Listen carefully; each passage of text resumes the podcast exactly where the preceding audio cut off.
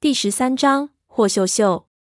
说完，胖子抡起跟雕的桌子，直接左右开摆。两个人没反应过来，立即给胖子拍了出去。那拍到人身上的动静太可怕了，两个人滚到在的，一下就没声了。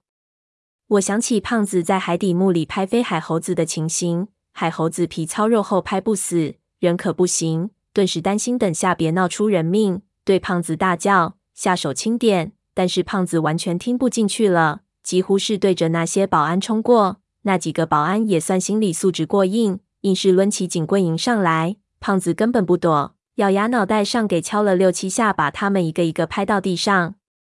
很快全部都放倒，跟雕桌都拍得开裂了。喧闹过后，场面上一下安静了一下。胖子喘着粗气，看着刚才包住的霍家人，所有的人都后退了几步，缩在墙边上。他看了看地上碎成一片的碗筷，从里面拿出半瓶他们刚才喝的茅台，瓶子碎了，还有个底没洒出去。他喝了一口，吐掉里面的玻璃渣，然后对我摆手：“咱们走。”我抡起一张凳子，胖子把根雕桌上肩。我对一边的老太太点头致意：“婆婆，我走了，改天登门拜访。”说着，跟着胖子踢开那些在地上呻吟的人。走出包厢，往楼下走去。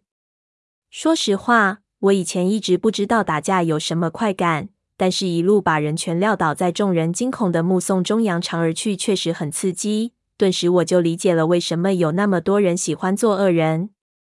来到楼下，闷油瓶那放着玉玺的玻璃柜子已经被打破，东西已经被拿了出来。闷油瓶正仔细端详着那只玉玺，一点走的意思也没有。粉红衬衫正从地上爬起来，捂着自己的脖子咳嗽，看样子也被秒杀了一回。不过，我们从他身边走过的时候，却看见他一边咳嗽一边在笑，看了我们一眼，好像很开心的样子。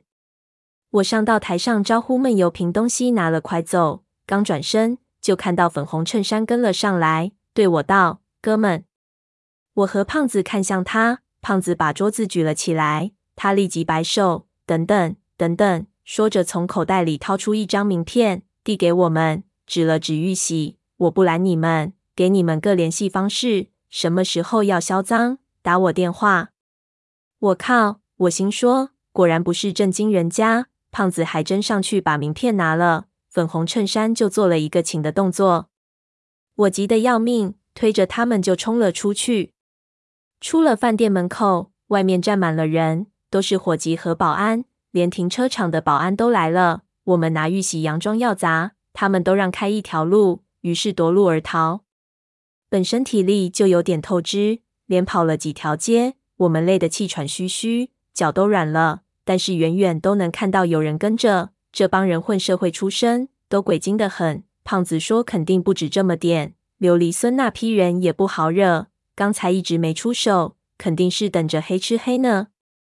我们在一个报亭前休息，胖子说要么分开跑吧，我说不行，我在北京又不熟悉，小哥就不用说了，等下分开，恐怕隔几天要到流浪人口救助中心去找他，而且现在他们不敢对我们下手，就是因为这货在我们手上，要是分开，没货在手上的人肯定遭殃。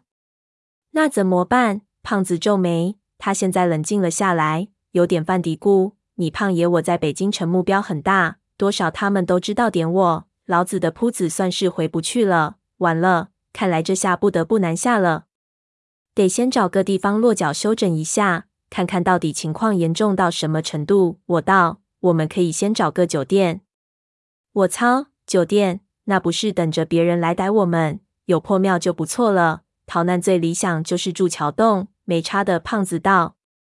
我看向闷油瓶，想问问他的想法。一想问他肯定没用，这家伙就在兜里机灵，在地面上属于生活能力九级伤残者。正犹豫着，忽然听到一边的喇叭响，转头一看，一辆红旗车停在了路边，窗户摇了下来，里面竟然是霍老太边上的那个小女孩。她朝我们做了个鬼脸，让我们快上车。我和胖子对视一眼，立即就知道有戏了，把心一横，道：“上了再说。”三个翻过护栏，就上了红旗车。门刚关上，车就发动了。那小女孩对司机道：“回公主坟去大院。”胖子挤在女孩子边上就道：“妹子，咱可在风尖浪口上，能去远点的地方不？”女孩子道：“放心，那地方他们有十个胆子也不敢进来。”说着看向我，笑道：“吴邪哥哥，初次介绍，我叫霍秀秀，好久不见啦，你还是一样呆哦。”你见过我？我奇怪的问。当然，哎呀。难道你现在还想不起来我是谁？我再次打量他，但是脑海里一点记忆也没有。又想了想，霍秀秀这名字一听就知道是老霍家的后代。不过为什么是姓霍？难道老霍家都是上门女婿？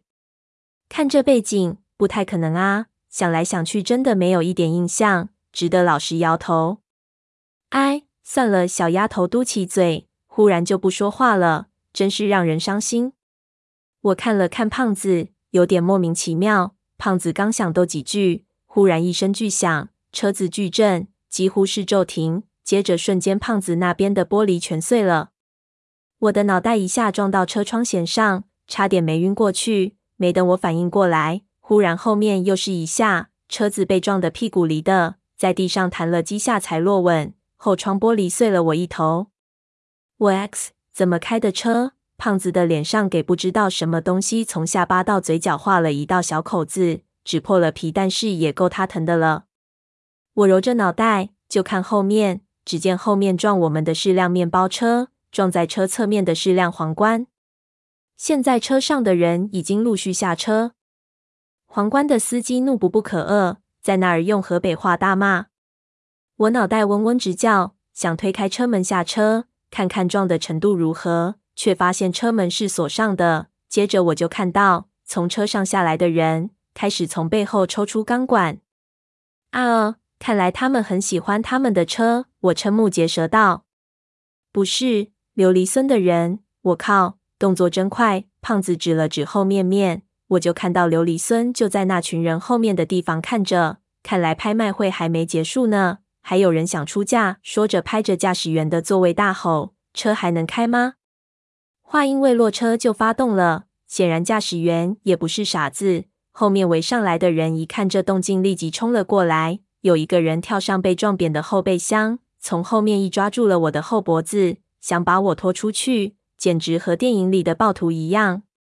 但是这倒霉蛋被胖子拖进半截身子到车后座，车子撞翻几个人，冲出人群。他已经被打得连他妈妈也认不出他，然后被甩到大街上。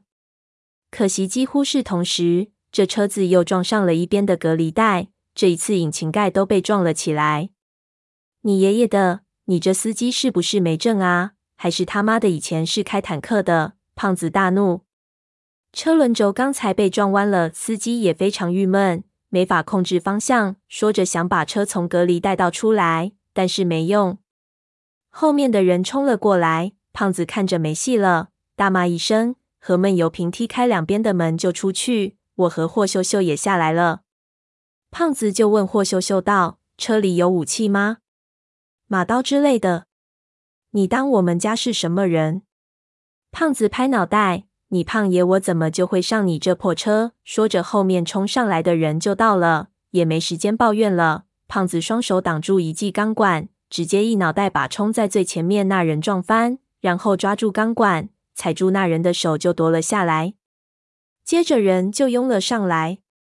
那面包车上是七八个人，皇冠车上有五个，一共有十多个人。我们这儿的战斗力只有三个，司机还在拼命的发动车子。霍秀秀缩在我们后头，倒也不慌乱，在拨电话，但是看他也帮不了什么忙。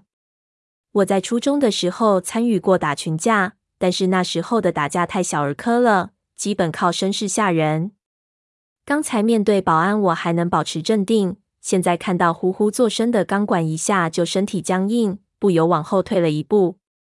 一边看到两个人朝闷油瓶去了，其中一个卯足了劲，抡起钢管就朝闷油瓶的脑袋砸去。那一下要是砸到，肯定颅骨爆裂。但是几乎是一瞬间，那钢管就被闷油瓶捏住了，而且没有任何的缓冲。钢管高速落下，直接被捏住后就完全静止。那家伙一定感觉自己砸在一根钢筋上，接着闷油瓶顺势把钢管往下一拉，那人给他拉了一个趔趄，同时闷油瓶的肘部往前一翻，那人的脑袋就撞在闷油瓶肘上，摔翻了出去。